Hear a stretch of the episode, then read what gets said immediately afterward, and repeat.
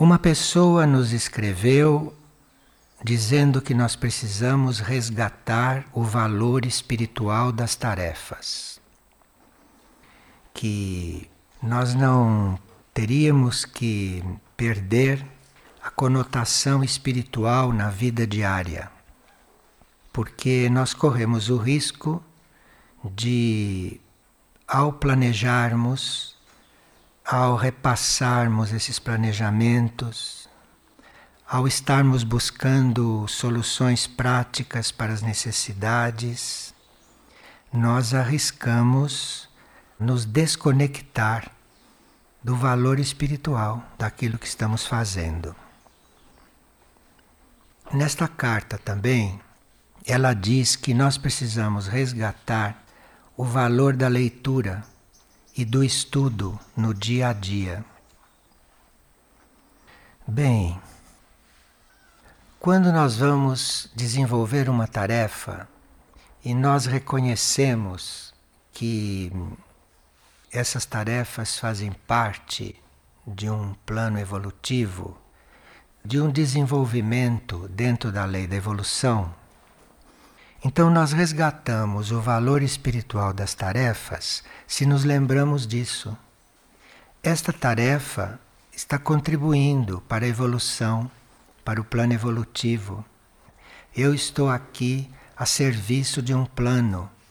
É óbvio que isto inclui a seleção, não é, das coisas que você faz. Isto inclui a seleção. Se você vai ser corrupier numa mesa de jogo, nós não estamos falando desse tipo de tarefa. Ou se você vai plantar maconha, ou se vai comerciar com gado, se vai trabalhar no matadouro, é claro que aí resgatar o valor espiritual da tarefa é uma coisa sobre-humana. Aí precisa que entrem até entidades dos outros planos para resgatar isto. Mas se a tarefa está dentro da sua consciência, se a tarefa corresponde àquilo que você acha que está fazendo na vida, que você reconhece como coisa positiva para os outros, reconhece como uma tarefa dentro da lei evolutiva, então você, na lei do serviço, eleva esta tarefa naturalmente. Então, resgatar o valor espiritual de uma tarefa é examinar a nossa atitude diante daquela tarefa. Porque a tarefa em si tanto pode ser de valor espiritual como ser de menos valor espiritual. Depende de como nós a estamos fazendo, como estamos realizando.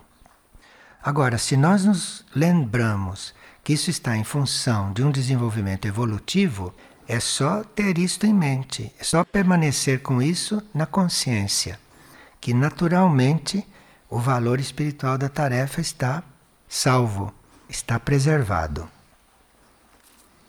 Agora, a leitura e o estudo, quando ele é cuidadosamente escolhido para nós, quando ele corresponde à nossa necessidade, não é? Se nós aqui fôssemos estudar física quântica, não sei se isto teria valor para nós deste jeito, porque física quântica é uma coisa muito especial para alguns.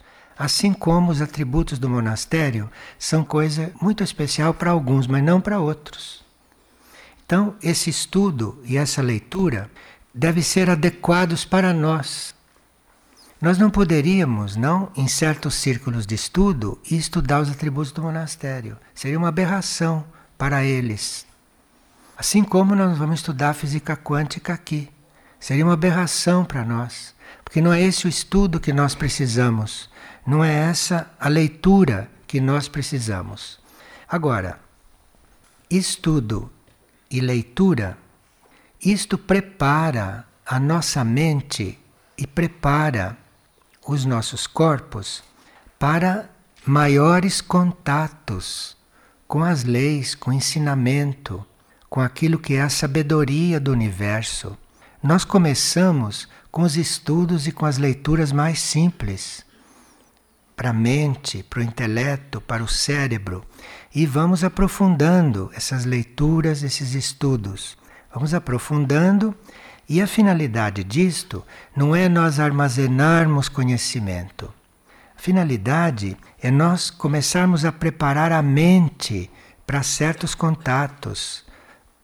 A mente precisa estar mais ampla, a mente precisa estar mais liberta de preconceitos, mais livre de coisas uh, arquitetadas, de coisas muito estruturadas, que podem ser muito boas, muito úteis em certos momentos para se pôr as coisas em ordem. Mas a mente deve transcender esses esquemas, porque cabe a ela captar novas formas, captar novos processos. E se você não lê, se você não estuda, como é que você vai ter contato com um material um pouco além do material que você tem na sua mente? Então, a leitura e o estudo eleva, eleva essa comunicação, eleva a nossa possibilidade de nos relacionar, de nos relacionar primeiro com o nosso próximo, não é? com o nosso eu superior, com o nosso eu interno, e depois começarmos a nos relacionar com o universo de uma forma cada vez mais consciente. E a leitura e o estudo são um caminho para isso. De forma que nós termos o horário do estudo, o horário da leitura, a hora que nós vamos nos dedicar a reconhecer o pensamento do dia, tudo isso é necessário para nos colocar em contato com algo além daquilo que são as coisas práticas das tarefas, daquilo que é a nossa vida prática, que também está dentro do nosso programa. Nós não somos ainda anjos que não têm nenhuma tarefa prática para fazer. Não somos anjos ainda. Nós somos seres humanos, não é? E que precisam de leitura, precisam de estudo, precisam de entrar em contato com níveis mais sutis de intelectualidade para podermos ir desenvolvendo essa nossa relação com nós mesmos, com o outro, com os, os, animais, com os vegetais, com os minerais, com os devas, com o universo, enfim. Agora, esta pessoa está também pedindo que a gente estude a forma de resgatar a dignidade da tarefa de coordenação, coordenação das casas e coordenação dos setores. Isto está sendo tratado em vários níveis, em vários setores. Está sendo tratado em pequenas reuniões com pessoas, isso está sendo tratado em reuniões de médio porte, isso está também sendo ajudado por muitas bases que se apresentam nas partilhas. Enfim, nós sentimos a dignidade da tarefa que é coordenar, isto também o indivíduo não desperta da noite para o dia para isso, não é? Ele precisa ir formando uma base e nós também, quando somos coordenados por alguém, temos também que construir a nossa base a nossa base de cooperação, a nossa base de colaboração, a nossa base de paciência, de compreensão, de fraternidade, tudo isso nós temos que construir, porque a humanidade é de quarto raio, é harmonia através de conflito. Então, a humanidade naturalmente entra em conflito, natural é do raio dela isto. Então é preciso harmonia, harmonia nesse conflito, harmonia nessa situação de conflito. Agora, quando nós estamos numa coordenação, em princípio, nós estamos ali representando um certo padrão para muitas coisas. Inclusive, estamos representando um padrão de relacionamento de como nos relacionar com os coordenados, como relacionar dentro do grupo. A coordenação é um padrão nesse sentido, De forma que os outros olham para a coordenação e buscam este padrão para saber como devem se comportar ali.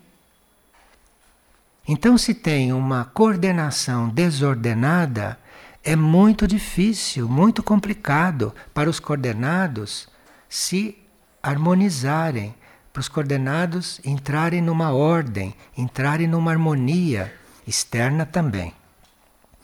Então, a pessoa que está na coordenação está eventualmente se formando nesse padrão. Ninguém é perfeito.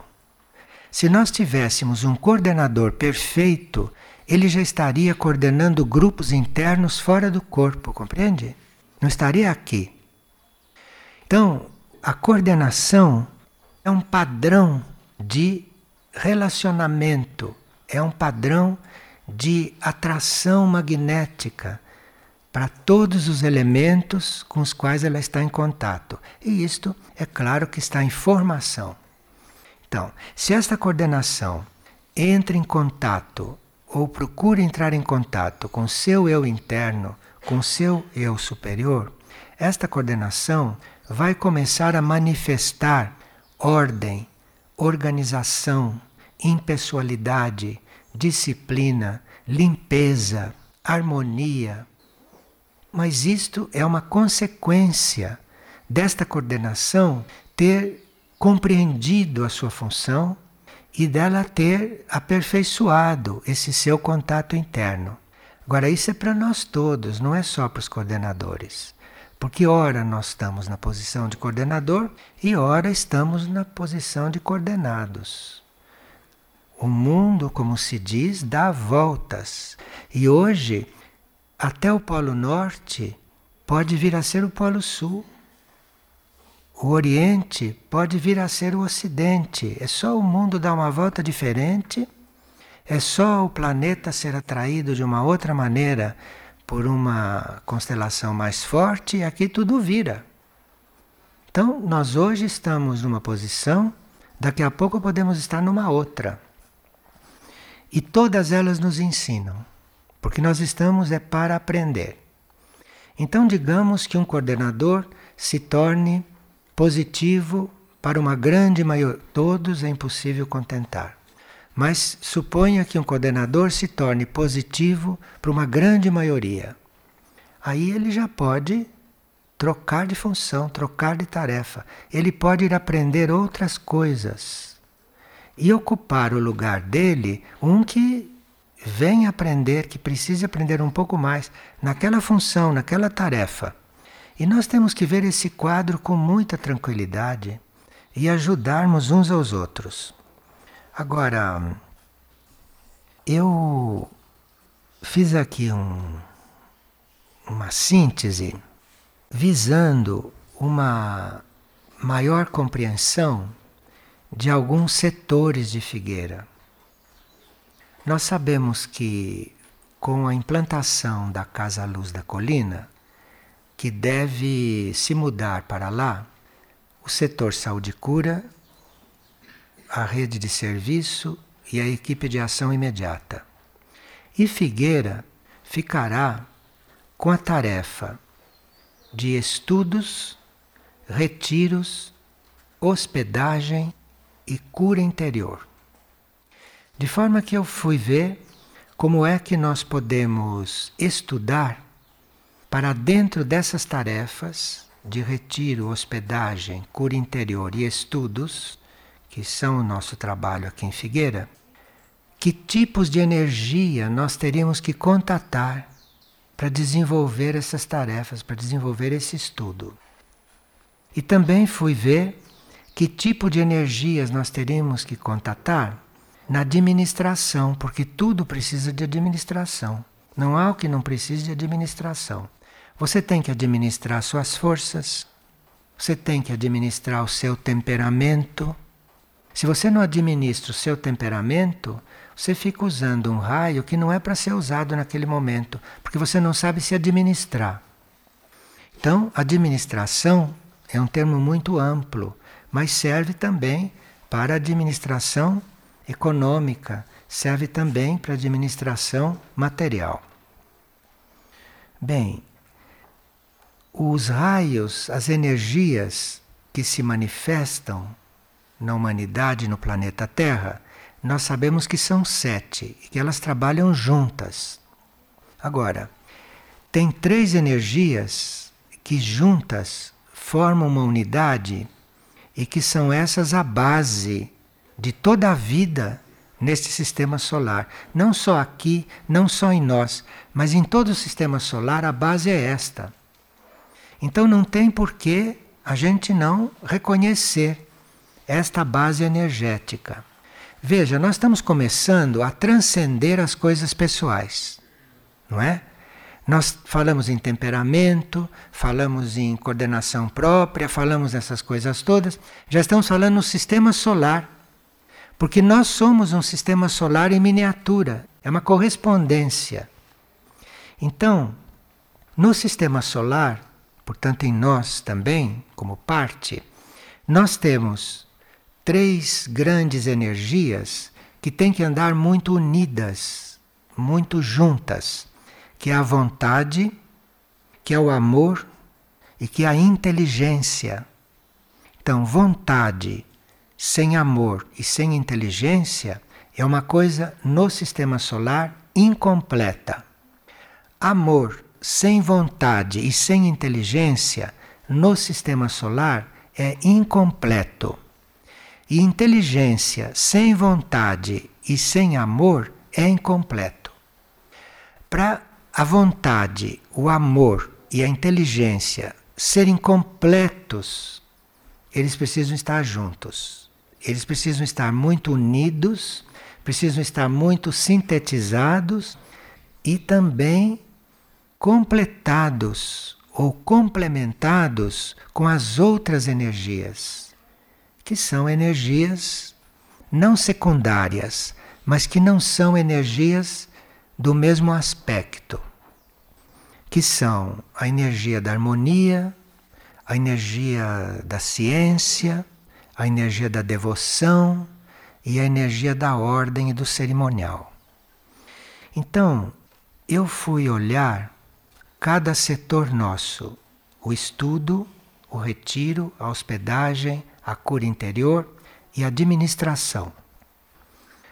E fui ver quais são as energias que esses grupos, que estes seres deviam procurar contatar não levar muito em conta, em princípio, a energia deles, o temperamento deles, as manias deles, as qualidades deles. Deixa isto tudo de lado, em princípio, e vamos ver quais são as energias que se reúnem e que se complementam na minha tarefa, naquilo que eu faço e aí vou estudar essas energias, vou entrar em contato com essas energias de alguma forma.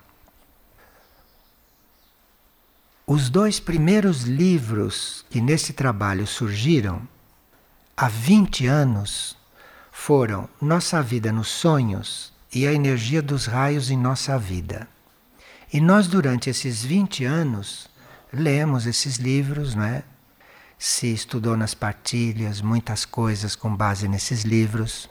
Sonhos aqui nós estudamos todos os que apresentam, ou quase todos os que apresentam, e vemos também as energias dos raios. Então, nós teríamos que nos lembrar que os sonhos são um elemento muito simples, muito direto e possível para todos de contato com uma realidade interna.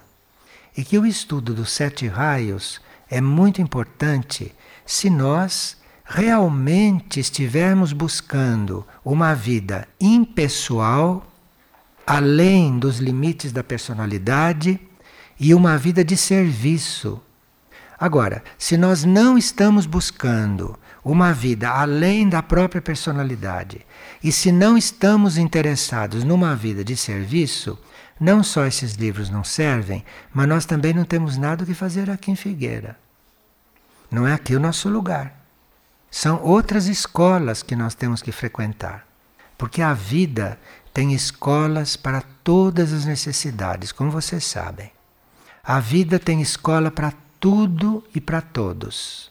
Agora, aqui nós estamos buscando esse contato interior com o nosso eu interno, estamos buscando o conhecimento dessas energias cósmicas para colaborarmos na manifestação deste universo, porque nós somos seres universais.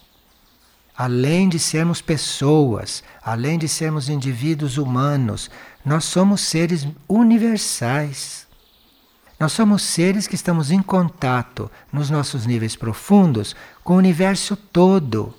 Então aqui é o lugar de se reconhecer isto. Então digamos que eu devo entrar em contato com aquelas energias do estudo. Não adianta eu entrar em contato com a minha mente, com os meus parafusos para saber como é isso aqui dentro está superado. Então, se eu estou em contato com a energia do estudo, o estudo vai desenvolver em mim. Eu vou ser um elemento positivo nos estudos. E o primeiro raio, o aspecto vontade, este é um aspecto que custodia em si e que irradia o propósito de toda manifestação. Então eu tenho que começar o estudo por isso.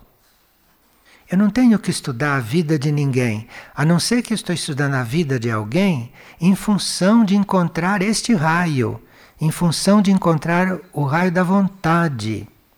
Porque eu estou buscando custodiar algo, estou buscando irradiar um propósito, estou buscando manifestar um trabalho.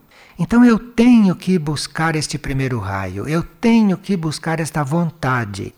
Então eu vou lá nas fontes que me foram oferecidas onde existem descrições do primeiro raio, onde se fale da energia da vontade, onde se fale desta vontade espiritual que todos nós precisamos dela. Não é só quem está interessado em estudo, mas quem está interessado em estudo, principalmente.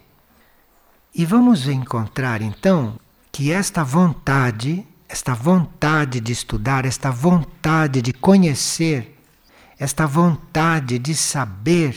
Tem gente que não tem vontade disso, tem vontade de outras coisas. Mas aqueles que estão realmente para estudar devem ir buscar as definições, as informações, as inspirações, os impulsos nas coisas que falam desta energia da vontade, deste primeiro raio. E vamos ver que se formos estudando isto, buscando no glossário, nós vamos ver que esta energia da vontade, desta vontade pura, que ela é muito forte e que nós eventualmente não podemos estar perenemente com ela, com ela pura, com ela sozinha, porque nos nossos corpos ou na nossa alma nós podemos não ter este raio, podemos não ter esta energia especificamente, ter outra.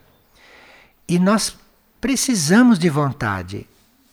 Queiramos ou não, tenhamos ou não este raio, nós precisamos de vontade. Senão, não podemos estudar. Senão, não temos impulso para estudar. O material humano, este material terrestre, isto é um material que não convém estar estudando muito, porque ele tem que ser regenerado, ele tem que ser transformado, depois transmutado e depois sublimado. E a vontade, a vontade espiritual é fundamental e é básica. Agora, nós vamos ver que este raio, que esta vontade, em nós, ela não se expressa de forma pura, porque nós não suportaríamos. Mesmo que a gente tenha uma mônada de primeiro raio, mesmo que a gente tenha uma mônada de vontade e poder, esta mônada não pode se manifestar de forma pura como ela é. Porque arrebentaria tudo, queimaria tudo, percebe? porque o resto do material é muito impuro.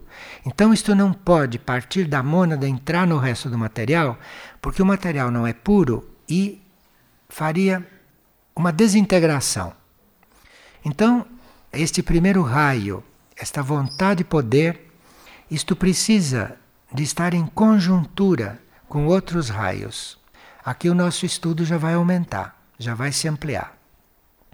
Que quando eu estou trabalhando a energia da vontade, me informando a respeito da energia da vontade, eu deveria me informar também da energia da devoção e da energia da ordem. Então eu me informo sobre a energia da vontade, depois vou me informar sobre a energia da devoção, vou me informar a respeito da energia da ordem e começo a fundir nos meus conceitos, na minha mente, no meu trabalho de estudante, começo a fundir a devoção com a ordem e com o cerimonial. Eu começo a fundir o sexto com o sétimo raio. Quando o sexto e o sétimo raio já estão bastante claros para mim, quando a minha devoção já está trabalhando em ordem, porque a devoção é um pouco impetuosa. A devoção vai para cima e não, aqui precisa do sétimo, aqui precisa da ordem. Porque ela tem que ir subindo, mas levando outras coisas, se unindo com outras coisas. Não pode ser exclusiva, não pode ser fanática. E fanatismo e incompreensão, fanatismo próprio de muitos, porque muitos têm a alma em sexto raio. Muitos. E muitos têm o emocional em sexto raio. Esses são aqueles que eles precisam em si próprios pôr arreios e rédeas. Os que têm o emocional. E segurar bem as rédeas no próprio corpo. Então, primeiro, esta harmonia entre devoção e ordem e cerimonial. Aí a vontade já está um pouco mais complementada. Eu vou ter necessidade de energia de liberação. Se não for um concentrado muito forte, eu vou ficando congestionado. Aí eu preciso apelar para a liberação. E aí nós temos alguns acenos a respeito do décimo segundo raio. Veja, sempre que puder, nós saímos de nós mesmos, saímos da coisa pessoal e vamos nos raios. Não é uma fuga. É para nós nos conhecermos melhor. Porque nós somos todos manifestações de raios. Nós somos criação dos raios. De forma para lidar conosco bem conscientemente, nós temos que ir aos raios. Nós somos eles. Eles é que criaram. Nós temos o raios no espírito, na alma nos corpos todos. E esses raios estão continuamente elaborando este corpo, elaborando esta alma, elaborando esta mônada. Então nós temos que ir nos raios para nos conhecermos e para nos trabalharmos. Assim nós nos libertamos desses arreios, desta coraça, dessa armadura, não é? Que é a vida do plano intuitivo para baixo. Então, esse primeiro, sexto, sétimo e décimo segundo, isso é o nosso estudo, em princípio. E assim nós vamos ir ao encontro da nossa vocação, que é irradiar algo que a criação está manifestando. Nós somos colaboradores da criação, nós somos co-criadores não somos inventores de nada, não tem nada para inventar, está tudo criado, tudo manifestado. Nós somos colaboradores disso. Então temos que saber o que é que esses raios emitem, o que é que esses raios irradiam, qual é a, a tarefa desses raios, a função desses raios, e nós entrarmos nisso, e nós mergulharmos nisso de corpo, alma, mônada, consciência, tudo, nós mergulharmos nisso, Mas vamos perguntar a eles do que se trata. E aí vamos nos encontrar. Estudando os raios, nós vamos nos encontrar, vamos nos compreender. Ah, olhe como eu sou. E aí, olhe bem como este raio é. E aí você vai colaborar com ele, você vai ajudá-lo. Agora, aqueles que são do setor de retiro, de hospedagem e que estão buscando cura interior, então nós temos o terceiro raio, o raio da inteligência, da inteligência ativa. E esse terceiro raio é aquela energia que plasma na nossa vida aqueles padrões que correspondem à meta. Nós falamos muito em criar padrões, não é? Falamos muito em elevar padrões, mas que padrões são esses? De onde vêm esses padrões? Do nosso cérebro? Da nossa mente? Que padrões são esses? De ideologias? De teologias? Que padrões são esses que nós teríamos que plasmar e que manifestar? Esses padrões nós vamos encontrar estudando o terceiro raio, que é o raio da inteligência. Porque esse raio é o terceiro, é aquele que plasma na vida manifestada aquilo que está na meta, aquilo que está na meta para nós desconhecida. Nós não sabemos qual é a meta do cosmos, nós não sabemos qual é a meta do universo. Então, como podemos saber a nossa meta? Nossa meta é saber isso, nossa meta é conhecer isso no nosso atual estágio. Então, através da energia do terceiro raio, que é o raio da inteligência, nós vamos plasmando esses padrões do raio. E esse raio da inteligência, os padrões que ele manifesta não são exclusivos dele.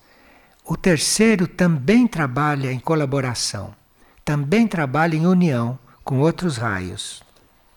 Trabalha com o quinto, trabalha com o oitavo e trabalha com um décimo raio. Pode ser um desafio para a mente, um desafio para a personalidade, pode ser, enfim, uma prova. Porque o que está se aproximando da humanidade, o que está se aproximando como prova do planeta Terra, em todos os sentidos, nós temos muito pouco tempo nós teríamos que estar mais preparados para estarmos embaixo deste efeito estufa, por exemplo, que agora em 2007 será o auge que se conheceu até agora, nós precisamos estar neste período preparados para isso. E você vai fazer o que com o efeito estufa? Falando de uma coisa bem material, né? Então, como que você vai viver com o efeito estufa? Você precisa ter o raio da inteligência. Você precisa do terceiro raio. Você precisa finalmente ir atrás desse raio, buscar esse raio, saber o que esse raio é. E de repente você vai reconhecer que você o tem no seu ser, em algum nível do seu ser. Faz este contato, porque aí este raio vai começar inteligentemente a te preparar para tudo aquilo que vier, para tudo aquilo que você tiver que enfrentar. Agora, esse terceiro raio, o da inteligência, ele se interrelaciona com o quinto, que é o da ciência, o da mente, e com o oitavo. O oitavo é uma energia de interrelação entre os universos. Então veja, sob o efeito estufa, ou você encontra o oitavo raio, ou você morre. Não há mais tempo a perder. E quando se diz você morre, não estamos referindo ao corpo físico. Isso seria muito simples, porque isso é uma morte simplicíssima. É só sair e você vai viver lá na outra dimensão. Não é desta morte. É de um outro um outro tipo de morte É uma morte que depois leva muito mais tempo para você ressuscitar. E esse tempo que você vai levar para ressuscitar, o universo está evoluindo. E aí, como vai ser? Nós precisamos do terceiro raio, precisamos da energia da inteligência para ver onde colocamos o nosso interesse, onde colocamos a nossa energia pessoal, íntima, onde colocamos a nossa mente. Precisamos muito dessa energia. E esse quinto e esse oitavo raio, que é a energia da ciência e a energia do relacionamento entre os universos, se combinada com a energia do terceiro, da inteligência, vai nos dar uma base para nós usarmos e para nós desenvolvermos ou sermos a energia do décimo raio, que é a energia da transfiguração. Então, se vocês estão desenvolvendo o décimo raio, se vocês estão bem coligados com a energia da transfiguração, o efeito estufa vai ajudar vocês a se transfigurarem, não vai queimar vocês. O décimo raio dissolve isso. Mas essa transfiguração acontece. E aí o efeito estufa te transfigura. Estou usando um exemplo muito prático de hoje, desses dias. Para que a energia possa fazer esse trabalho em nós e para que nós possamos nos coligar com essa energia, nós precisamos responder sim ao chamado interno que estivermos recebendo. Este chamado interno não é no mesmo sentido para todos, mas nós temos que dizer sim quando vem uma coisa de dentro, não do subconsciente da supraconsciência, de dentro, do profundo. Então, você percebendo um sinal de lá, por leve que seja, por sutil que seja, responda. Responda. E essa resposta vai ser a garantia que você vai entrar em contato com essas energias e que essas energias vão agir abertamente em vocês. Agora, nós ficamos de ver também a parte da administração, porque todos nós temos que nos administrar, todos nós temos que nos olhar, examinar, observar e depois ver o que fazemos de nós, o que fazemos das nossas forças, que fazemos das nossas energias, do nosso material disponível que nós estamos encarnados nele. Então aqui nós temos que administrar isto. Para que tudo isto vá bem, nós temos que saber atrair o necessário. Isto é uma questão de atração, não é uma questão de ambição. Não é uma questão só de planejamento.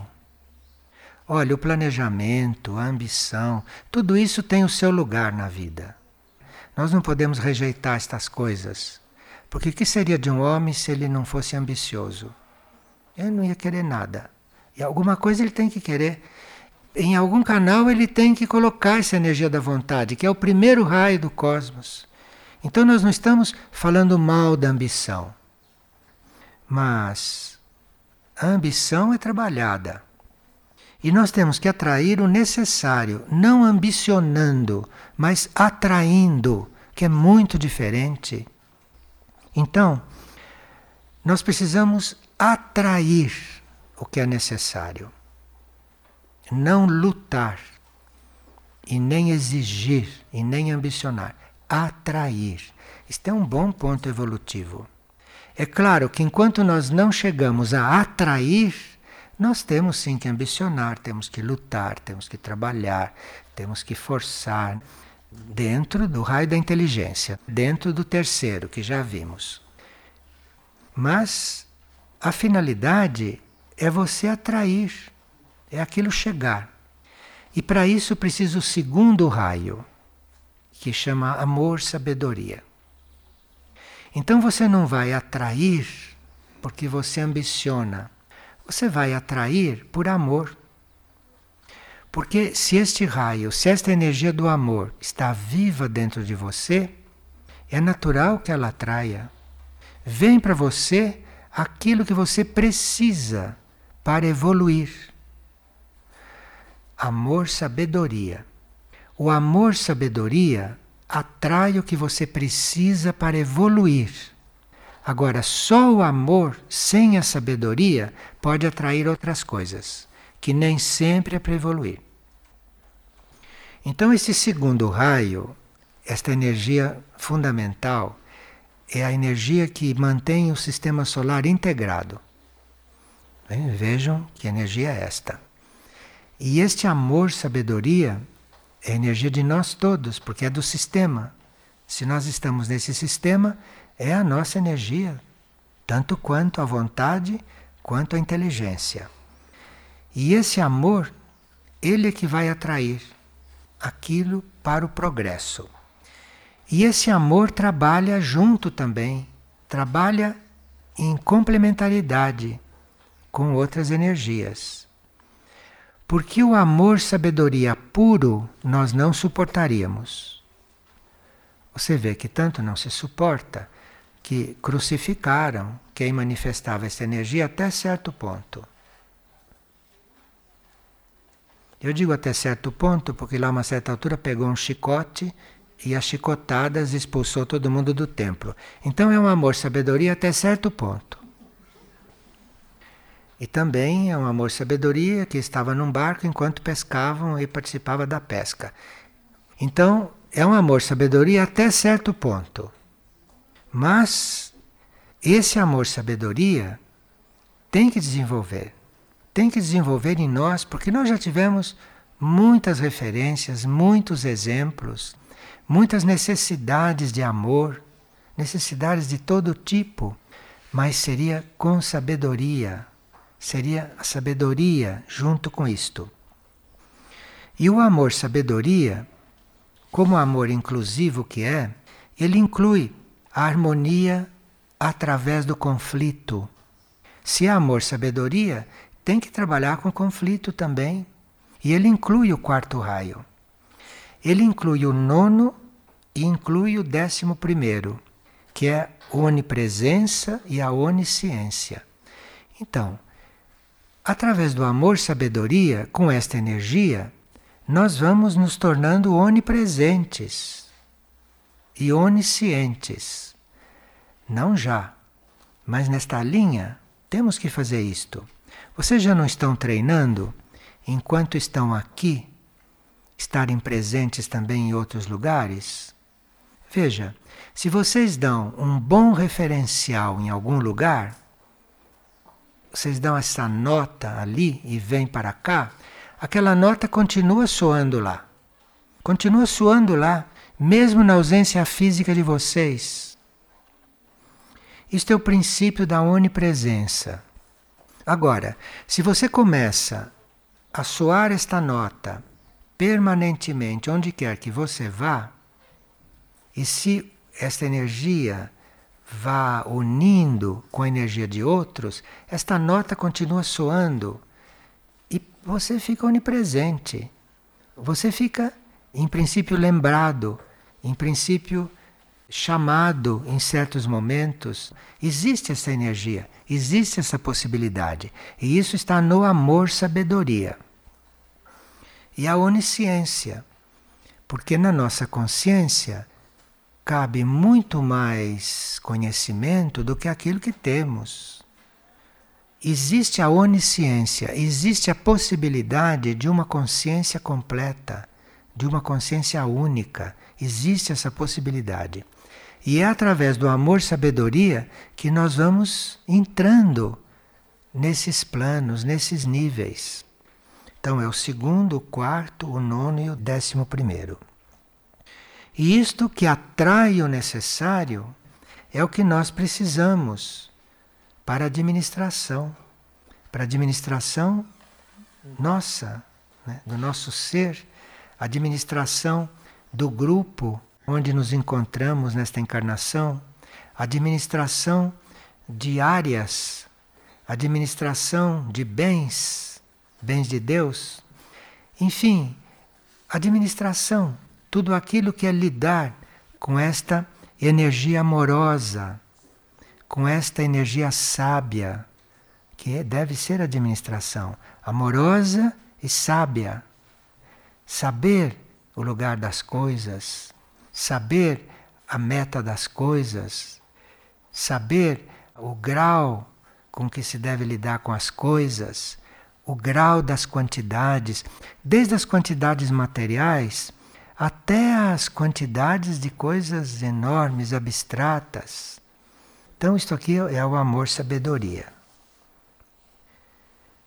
Estudo, retiro, hospedagem e cura interior depende do nosso contato com essas energias.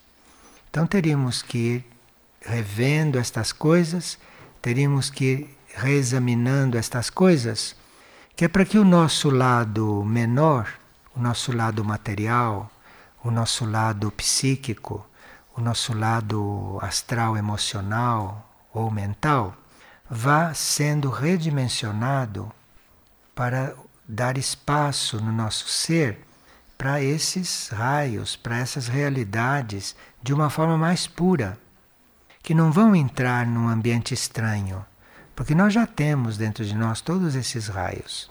Apenas nós vamos abrir um pouco mais de espaço, vamos crescer em consciência para que esses cheguem mais perto, para que a gente se relacione melhor com isto. O desenvolvimento da Casa Luz da Colina vai depender também de nós assumirmos esse trabalho em nós. Que lá tudo isto deve ser trabalhado não como foi trabalhado aqui em Figueira, deve ser trabalhado num grau mais além. E nós aqui devemos realmente estar numa outra coisa. Aqui nós devemos estar conduzidos, não por uma outra vibração. Vocês viram hoje na sessão de mantras o clima que se pode criar aqui. Vocês viram a união, inclusive de vozes. Vozes são coisas materiais, mas para as vozes se unirem, para as vozes estarem no mesmo apelo, numa mesma vibração, numa mesma sintonia, precisa que esteja havendo união interna. E isso está havendo. De forma que nós precisamos ver o passo que temos que dar externamente também. Temos cautela para não deixarmos de dar este passo. Nesse momento, nós estamos introduzindo um retiro de 21 dias. E são 21 dias nos quais nós podemos ficar disponíveis só para o nosso processo interior. Porque nesses 21 dias não teremos que cuidar de nada externo, a não ser da nossa higiene pessoal e da higiene dentro do local onde estamos, mas todo o resto nós não temos que cuidar. Então nós temos dia e noite durante 21 dias para cuidar só disso. Isso está sendo disponibilizado. Então, vão se preparando, não? Porque vamos chegar num ponto de poder acolher esta oferta. Ou acolher em parte esta oferta. Existem outros retiros menores. Então precisamos realmente visualizar tudo isto e assim a Casa Luz da Colina poderá crescer, dar o passo nas coisas que fazíamos no setor saúde e cura, na equipe de ação imediata e na rede de serviço, para que nós sejamos colocados nesta outra tarefa, porque realmente o planeta necessita. Necessita da Casa Luz da Colina e necessita desta tarefa. E esse grupo é um dos poucos grupos na superfície da Terra que se preparou para estas coisas um dos poucos. Não é que não exista outros, porque existem, mas é um dos poucos que se preparou para estas coisas.